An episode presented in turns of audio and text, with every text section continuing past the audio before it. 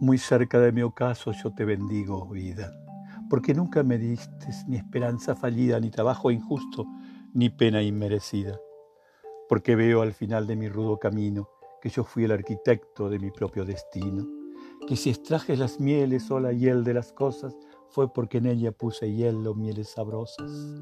Cuanto planté rosales, coseché siempre rosas. Cierto, a mi lejos anías va a seguir el invierno, mas tú no me dijiste que mayo fuese eterno. Allí sin duda larga las noches de mis penas, mas no me comprometiste tan solo noches buenas, y en cambio tuve algunas santamente serenas. Amé y fui amado, el sol acarició mi faz. Vida, nada me debes, vida, estamos en paz.